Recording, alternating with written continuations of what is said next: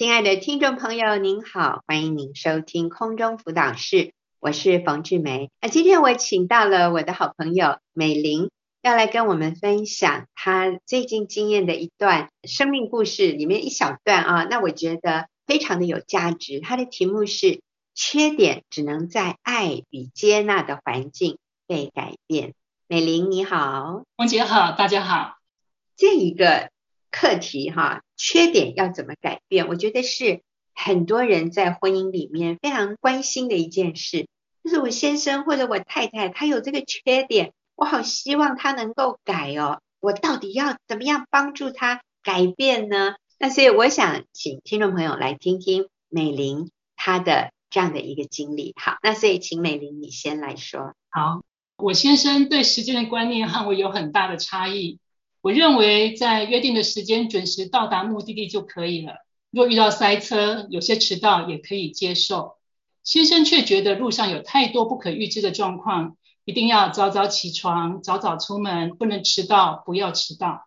所以呢，有出门工作或赴约的话，当天早上几点起床，几点出门，他都要在前一天晚上睡觉前讲清楚、说明白。我就会抗议时间太早，爬不起床。而隔天出门前呢，对我们也是一场征战。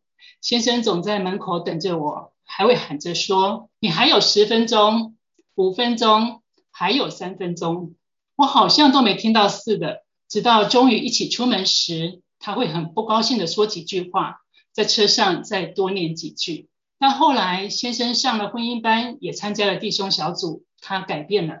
对于我抗议太早起床，他只说：“你可以继续睡，我来做早餐。”早上闹钟一响，先生就起床换衣服、煮咖啡、烤面包、煎蛋。我听到厨房、餐厅咚咚咚的声音之后才起床。当我看到先生已摆好早餐，坐在餐桌前，他没有叨念我贪睡，还对我笑一笑，等着我就坐，就闭起眼睛谢饭祷告。我好被这一幕所感动。而出门前，先生不再对我喊话，就坐在门口的椅子上安静的等我。当我匆匆从房间跑到门口，他就迅速地开门出去按电梯，在车上也安静开车。我很惊讶地问：“你为什么都不骂我啊？”他轻轻地说：“没关系，还来得及，赶快出门就好。”我看着先生，我说不出话来，内心有感谢，有自责。婚姻班里有一个重点讲到：缺点只有在爱与接纳的环境被改变。我深深的认同这个真理，感谢先生爱我，接纳我对时间误差的观念。我现在也渐渐的改变自己，喜乐地和他一起早早把事情预备好，早早到达集合地点，享受提早预备好的从容。哇、我听了我都觉得，哎呀，这个画面哦非常清楚，我都似乎在你家的餐厅看到你先生。你把一切预备好，等你坐下来，然后谢饭祷告。你看着这一幕很感动哈。然后从以前，他会提醒你十分钟、五分钟、三分钟哈，到现在他就安安静静坐在那里等你预备好，然后也不再念你。哦，这真的是很大的改变啊。那可是最大的改变啊，是你开始也提早预备了，你就。啊，没有像以前好像拖到最后一分钟，所以哇，美玲这个改变真的是太奇妙了。所以你的改变不是因为你先生叨念你，对不对？是他叨念我，我更不想要做好。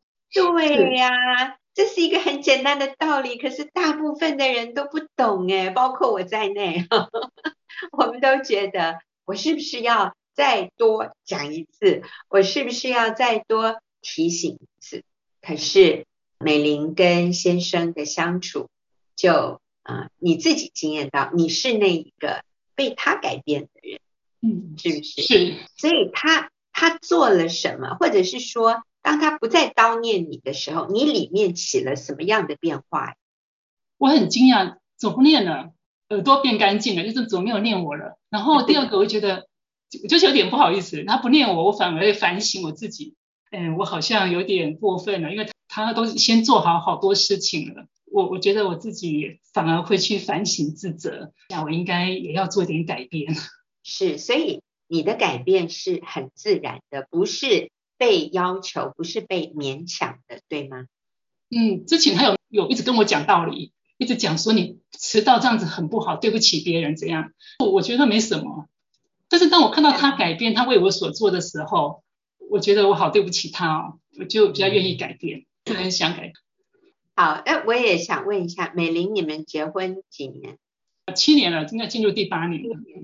那你是诶多久以前开始这样的改变的？好像只有两三年吧。对呀、啊，所以他等了你五年，这样，他忍耐了五年哈。好，各位，我想我们平常哈都会觉得我是那个在忍耐对方的那一个人，但是我们今天听到。美玲很谦卑，她愿意分享她的先生如何忍耐等候她。而当她的先生不再，你知道吗？不再用叨念呐、小以大义啊、责备啊，或者我觉得还有一个是生气。你知道，因为有的时候你就是很急着，你觉得我们应该已经要在路上了，怎么我们现在还在家里？很难那个火气不上来耶。我觉得他先生要接纳，要克服。然后真的要说好，没关系，就算迟到了，我们就来信靠神吧。那就让别人不方便一下下也没有关系，但是我不要破坏关系。我觉得是美玲的先生先放下自己的这样的一个标准，先放下自己的要求，然后要妻子这样自然的改变，就是水到渠成。他也等了五年哦。啊，但是是值得的。他也发现用原来的方法没有果效，所以呢，我们就要换一个方法。所以这个题目是：缺点只有在爱和接纳的环境里面容易被改变，会被改变，真好哈。好，那美玲在我们的婚姻课程里面，有人问了这样的一个问题，他说：如果先生不愿意听我的心情，老是找我处理事情，还说。感觉感觉哪有这么多感觉呢？你不要跟我说你公司的事，我觉得我很难跟他建立亲密关系，该怎么办呢？我想这位女士她就是觉得，她先生只是跟她处理事情，然后都不顾虑她的感受，她觉得这样子，我就觉得跟我先生很有距离感，我跟他没有一种亲密的感觉，因为他都不愿意听我讲心情。好，那美玲，我们可以给她什么建议？啊，想跟姐妹说，先生确实很难理解或认同你的感觉，你需要在一个基督徒的姐妹小组中得到支持，把自己的心情在姐妹小组中得到抒发、同理或是被理解。我们心情整理好了，面对丈夫，那你们两个相处就会轻松愉快许多。另外呢，我还有一个建议，就是他不听我们讲心情，我们可以听他讲事情。并且呢，赞美他对事情的看法，给他大大的肯定。比如说，你可以这么说：“你怎么这么棒，把事情处理得这么好，办得这么完美，想得这么周到。”如果我们常常给先生肯定赞美，先生的内心得到满足，你们的亲密关系就容易建立了。真的，就像我们常说，男人谈事情，女人谈心情。所以，如果我们一直要求这个男人变成跟女人一样，也对于感受啊、心情啊能够有兴趣，那其实是一个不切实际的期待。所以，与其要求对方要迁就我，那不如我先愿意改变来迁就对方。就像美玲刚才说的，他不肯听我讲心情，那我来听他讲。他的事情，我想两个人就比较能够对上啊，并且去肯定他对于事情的见解，他处理事情的方法啊，就去谈他喜欢的话题。至于我们喜欢的话题呢，美玲的建议是，那你找一个妇女小组，你找一个可以归属的一个妇女团体，也可以是教会的妇女团契啊，或者是什么妈妈小。我们在那里得到这个部分的一个抒发或者满足，我们再回来面对先生的时候，我们就是一个开心的人了啊。好，那我们休息一会儿，等一下继续回来回答。还有两个问题，听众朋友问。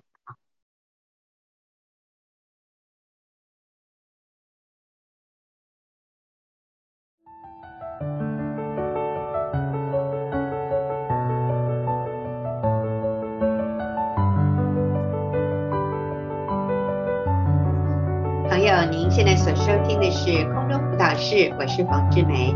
我今天跟美玲在一起啊，她分享她的生命故事，也呃同时帮我们回答一些问题。那美玲，下面这个问题哈，这位姐妹她说，我们结婚二十多年，和公婆同住，先生至今仍然没有想要搬离公婆家的想法，该怎么办？所以我想这位女士她可能。那个时候说好，我愿意跟公婆同住，但是应该不用太久吧？结果他说已经二十多年了哈，到现在还看不到，好像是可以搬出来自己有自己的一个小家庭的这样的一种生活，所以我觉得他可能真的有一点沮丧哦。那怎么办呢？我现在都不肯搬出公婆家。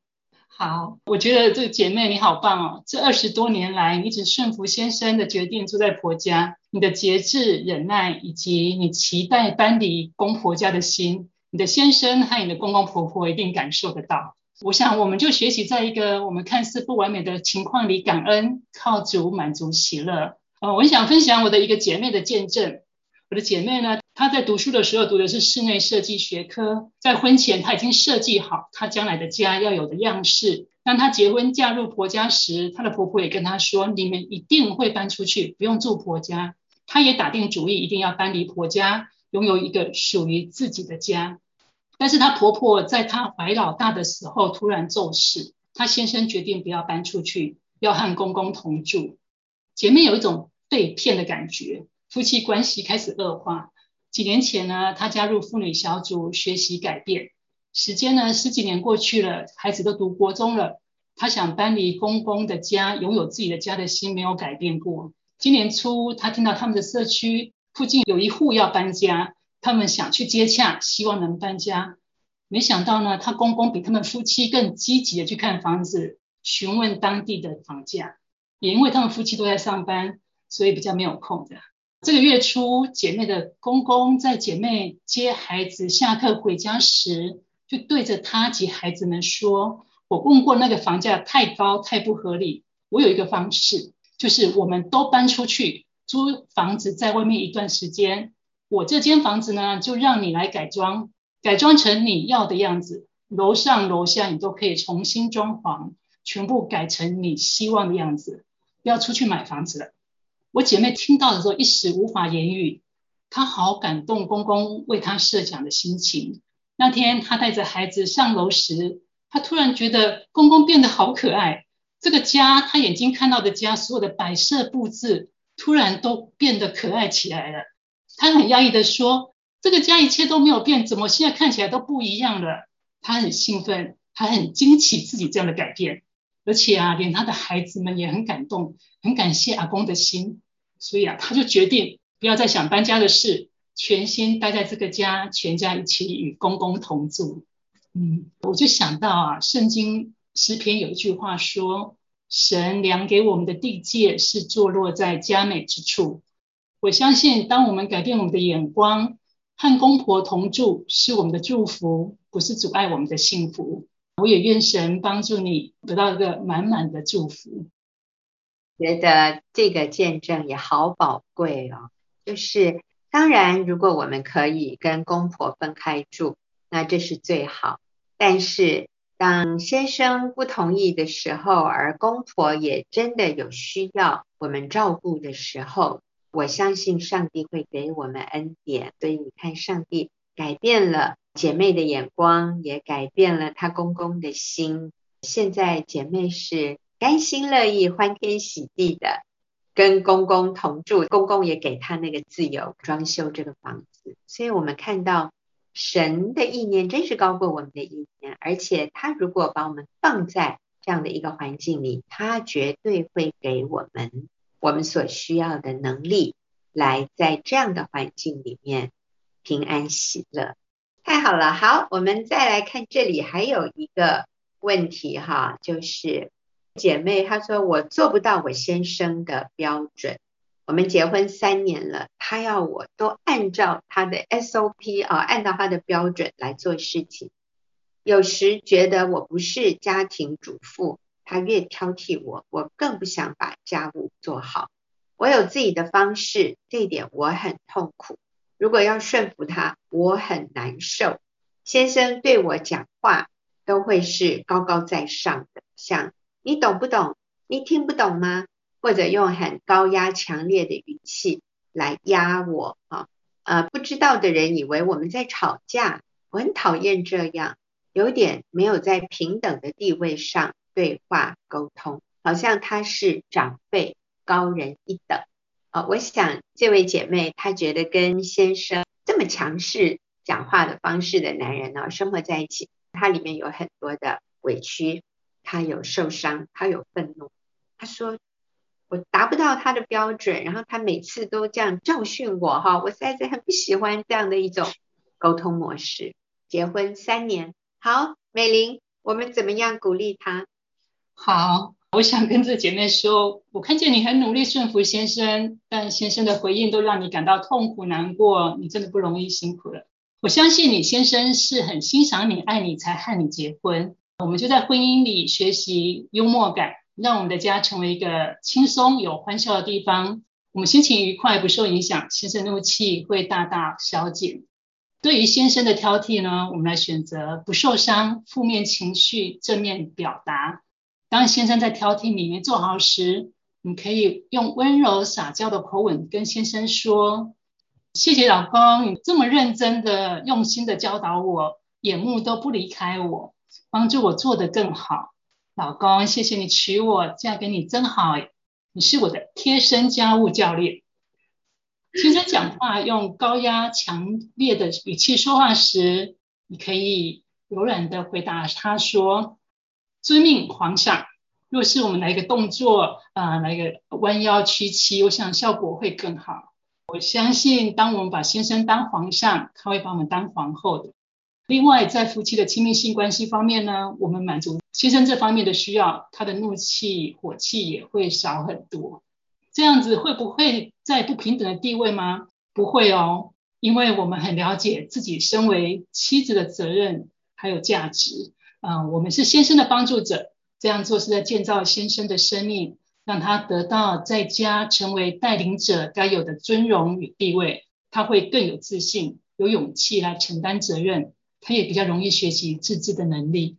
嗯，讲得真好，所以我们真的不是要去争外在的输赢，我们真的是要去赢得对方的心。那你知道吗？像美玲刚才讲的第一个，我看她讲的是用幽默啊，遵命皇上，你知道吗？我在想，他再怎么气，他也气不下去了。所以我们可以用温柔，用敬重，然后用幽默，还有刚美玲最后提到的一个，是在亲密性关系上，我们是不是愿意主动的去满足对方？有的时候，一个男人在这方面，他觉得很被。压抑的时候，他的怒气就会在别的方面这样冒出来，那他也说不出一个所以然。但是如果我们在亲密性关系上面，我们让他开心，我们主动的去满足他，你真的会发现哦，他的火气就会降很多哦，他对你也会比较体贴，比较温柔，所以是有路可走的啊。我们不是只盯着他伤害我们的地方。而是我们成为智慧妇人，能够用上帝给女人的特质，就是一个长久温柔安静的心，然后我们去看到他的需要，主动的满足他。哦，我相信你的先生，他的改变也会让你很惊讶。好，那我们谢谢美玲啊，我们休息一会儿啊，我们接着我们会进入另一个阶段的问题解答的时间。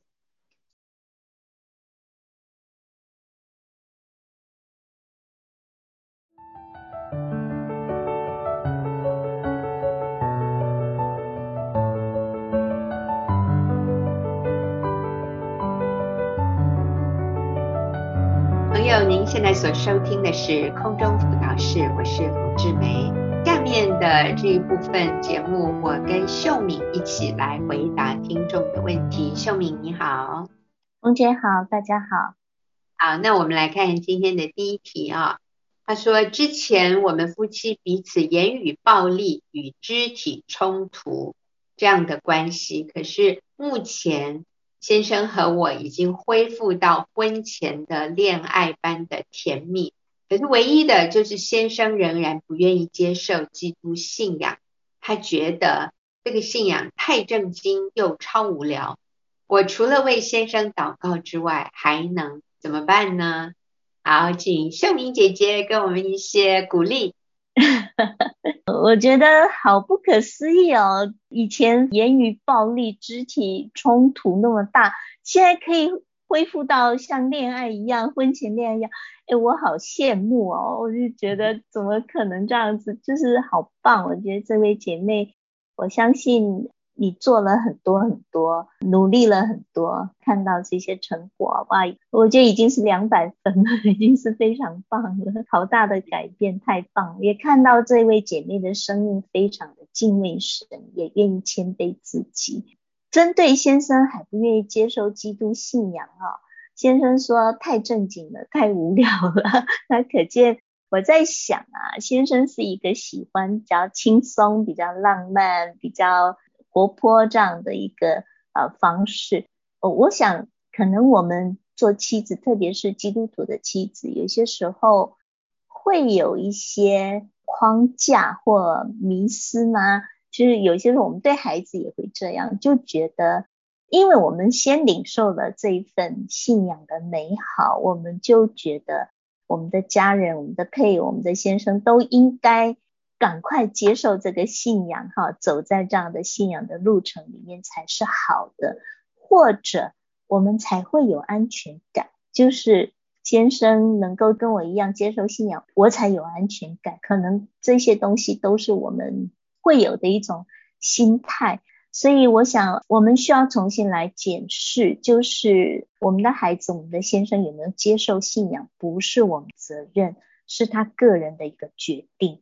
而且这是强求不来的，对，我们是可以祷告，我们要完全尊重我们的先生，然后我们需要把这样的主权完全交给神，他的一生，他的信仰的路是在神的手中。那我们再一次提醒，就是我们回到我们自己做妻子的角色里面，就是敬重、顺服、仰慕先生，还有就是我觉得学习轻松的活出信仰，有些时候。可能我们真的也太正经了，太让信仰变得很无聊，也不一定这样子。我常觉得，这信仰越走，它真的就是一个很真实、很生活化的。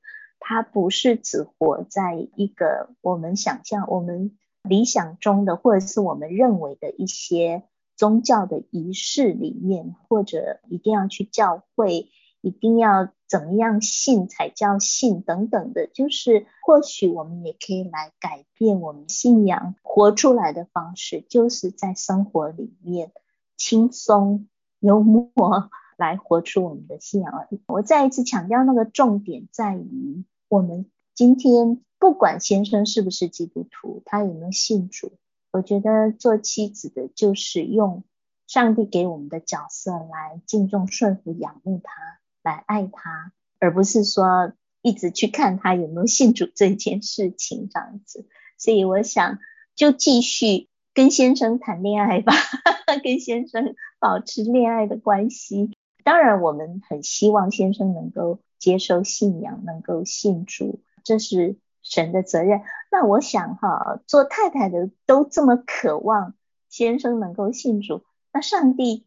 一定，神的心是更迫切的，所以放心交给神，神一定有办法来赢得这一个灵魂。神更看重他有没有认识神，建立亲密关系。是，是是，呃，其实这个问题也让我想到我自己的父母哈，呃，我妈妈一直都是基督徒，爸爸跟我妈结婚的时候，我爸爸还没有信主，我爸爸也。非常清楚知道我妈妈多么盼望她能信耶稣。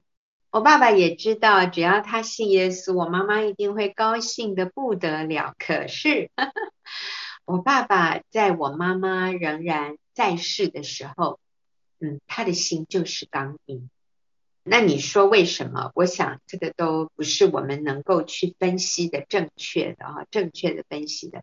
但是我知道，就是在我妈妈还活着的时候，我爸爸对基督信仰，他的心仍然是。很刚硬的，我们不能提到信仰，一提到信仰，我爸就会跟我们翻脸。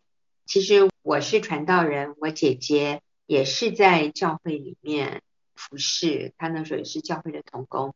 我哥哥后来也是很敬畏神的弟兄，我弟弟也是基督徒，但是我爸爸就是对信仰一直是很抗拒。真的是我妈妈过世之后，我爸爸的心慢慢柔软。我也无法告诉你为什么，我只能说，这就是上帝的时间吧。在我爸爸生命当中，那我爸爸是在过世的那一年，他才受洗，他那时候九十八岁，啊，感谢赞美主。重点是我妈妈在世的时候，他并没有看到，可是那又何妨？他在天上，他知道。现在我爸也过世了，所以他们俩在天家好的无比啊。那另外我知道有一位姐妹，她的父母，她妈妈也也是主内的，然后她爸爸也没有信，可是，在妈妈的追思礼拜上，你看我妈妈也是过世了，在追思礼拜上，她的爸爸当场就跟牧师说：“牧师，我要受洗，因为我将来要跟我老婆一起在天家里啊，在天堂。”所以我们看到，真的有一些我们所爱的家人，可能在我们过世之后啊，这些美好的事情才会发生。那也都不是我们的责任，这是上帝的事。所以，姐妹，你已经做得很好了哈，就继续做我们该做的。我们让神在我们的先生、我们的家人心里面来动工。好，那秀敏，我现在还有一个问题是，有一位姐妹她也是这样问。我怎么原谅出轨，然后现在回归家庭的丈夫呢？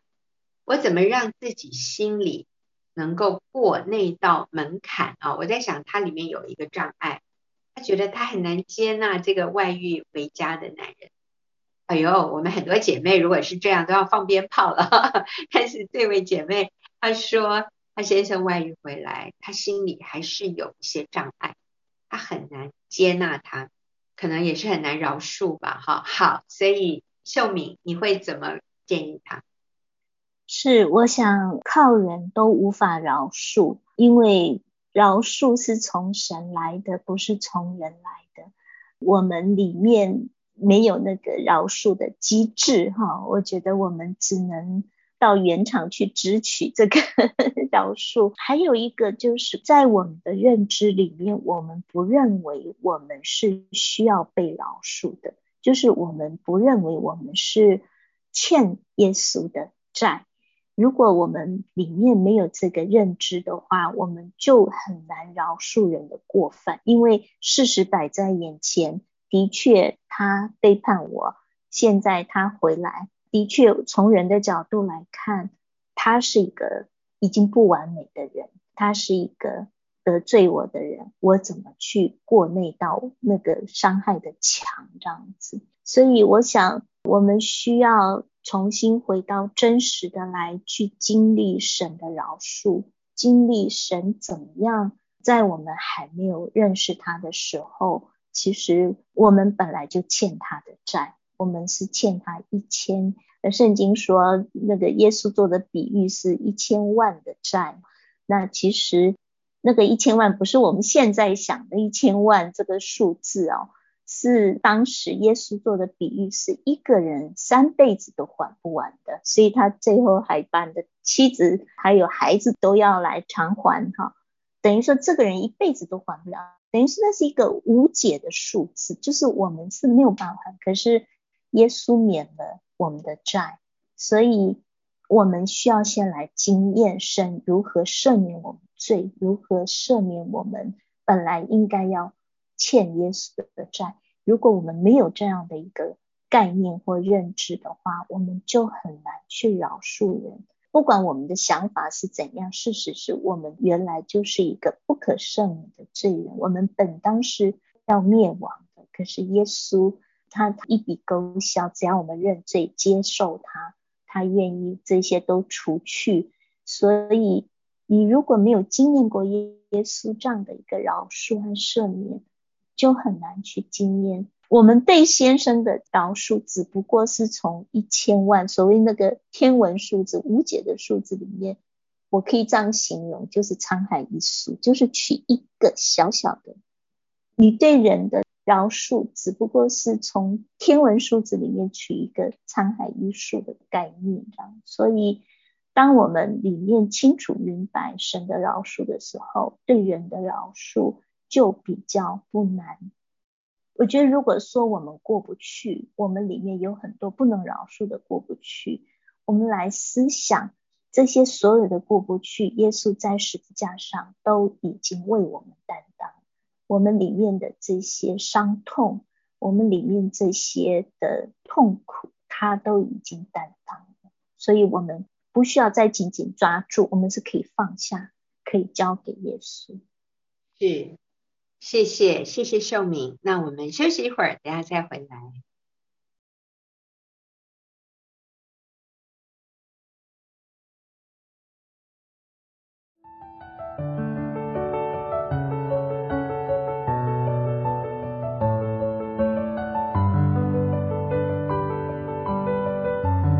您现在所收听的是空中辅导室，我是冯志梅，我和秀敏一起在回答朋友的问题。下面这个问题是：老公外遇四年，小三因为他离婚，他是愧疚，又不回来。我们目前还是两地分离，他不愿意我过去。有时我想算了吧，离婚随他去吧。这样的想法对吗？嗯，这样的想法真是，我要怎么形容？我们觉得算了吧，很容易。其实我觉得没有那么容易，当事人也知道没那么容易。婚姻关系一辈子哈，我们跟先生结婚一辈子，你说一句算了吧，我觉得没那么简单。不是签个字离了婚，你的人生就海阔天空，不是这样的。你的理念是非常的。撕裂，非常的伤痛。我想他们分隔两地，先生不愿意让他过去啊。其实我们做妻子的，我们还是可以积极的表达跟先生同住的意愿。我们可以跟他说：“我过去就是照顾你，我不干涉你的生活，我尊重你目前的生活方式，但是我就很渴望跟你一起同住在一起。我会安静的在那边照顾你，做好妻子的本分。”其实。我觉得你真的去了，他也没有办法赶你走。可是我们在这边一听他说不愿意让我们去，我们就停在这里不动的话，就更没有机会去修复关系。所以我想，这位姐妹，我们的目标是建造婚姻，婚姻是荣耀神。说我们这个目标清楚的话，我们当然要去跟先生同住。所以不要说算了吧，离婚由他去吧。那个离婚的痛，我觉得比在婚姻风暴中的痛更让人绝望，而且是没有希望的。我曾经听过一个先生回转的见证，他说是我的太太一手拉着我，另一手被耶稣的手拉住，免得我摔落在悬崖，粉身碎骨。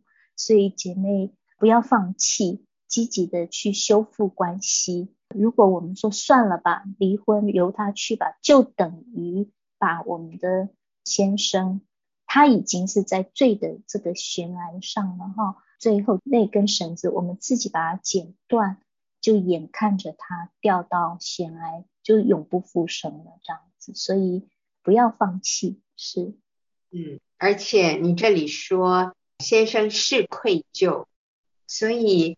他真的是好人啊，他只是一时糊涂，所以我们要跟他一起来面对这个问题，而不是跟他离婚来解决问题。那个绝对就是一错再错，所以我们就不能再错下去啊。我们守住婚姻，你的位置是非常非常重要的，你的位置也不会被那个小三威胁的。今天是你威胁他，不是他威胁你。我的意思是，是他担心害怕，你不用担心害怕，因为你坐在这个合法的位置上，是光明正大的，是神所高立的一个位。在上帝眼中，只有你能坐在这个位置上，所以我们不用怀疑这样的身份是不是还值得我持守，绝对值得的。好，最后一个问题哈，这个姐妹说，结婚纪念日的前一晚，丈夫十点出门，说朋友买蛋糕帮助他庆生，我意识到他在说谎，他去喝酒一定不会早回来的。我要把他留下，可是他拍拍我的肩膀，就坚定离去了。果然，隔天清晨才喝得烂醉回家。我在这方面很难接纳他，所以他先生是一个很喜欢跟朋友在一起喝酒，呃，喝得烂醉，然后夜不归的男人。这位妻子很难接纳，我真的觉得他好辛苦哦。所以秀敏，我们大概还有大概两分钟的时间，你来鼓励一下这位姐妹。是，真不容易，而且我觉得最不容易的是你明知道他说谎，我觉得那个还要去学习接纳，真不容易。我是想到说，先生说谎还是代表着有一点点顾虑到你的感受。还有他不敢直接告诉你大拉拉的，我就是要去跟朋友喝酒这样子哈。我想还是有顾虑到妻子的感受。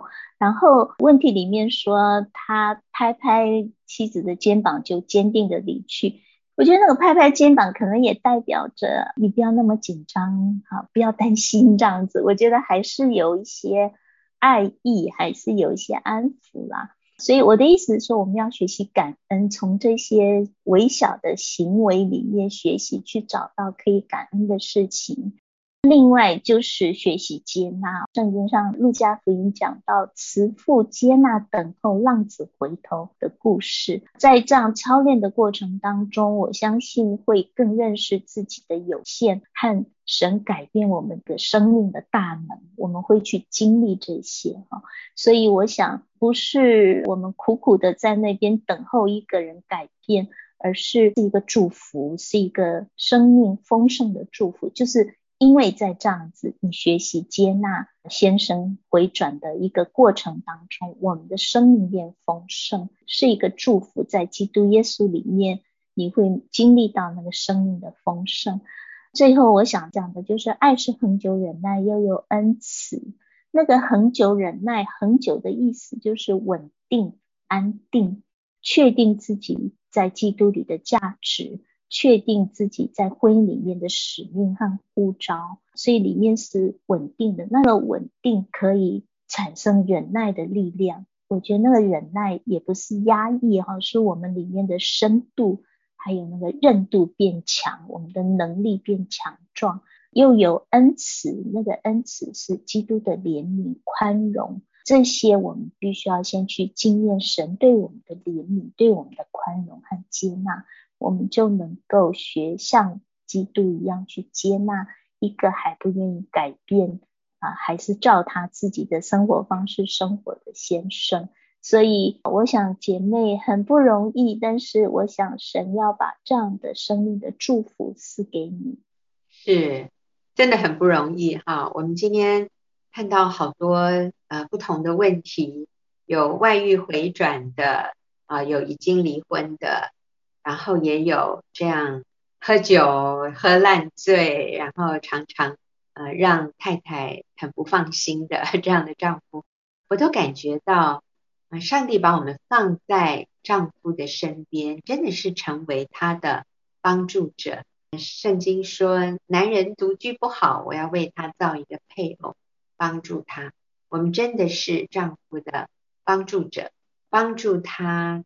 走在合神心意的道路上，我们在他的身边，成为他的一个我们叫做互补啊，那也是一个提醒，或者也是帮助他平衡。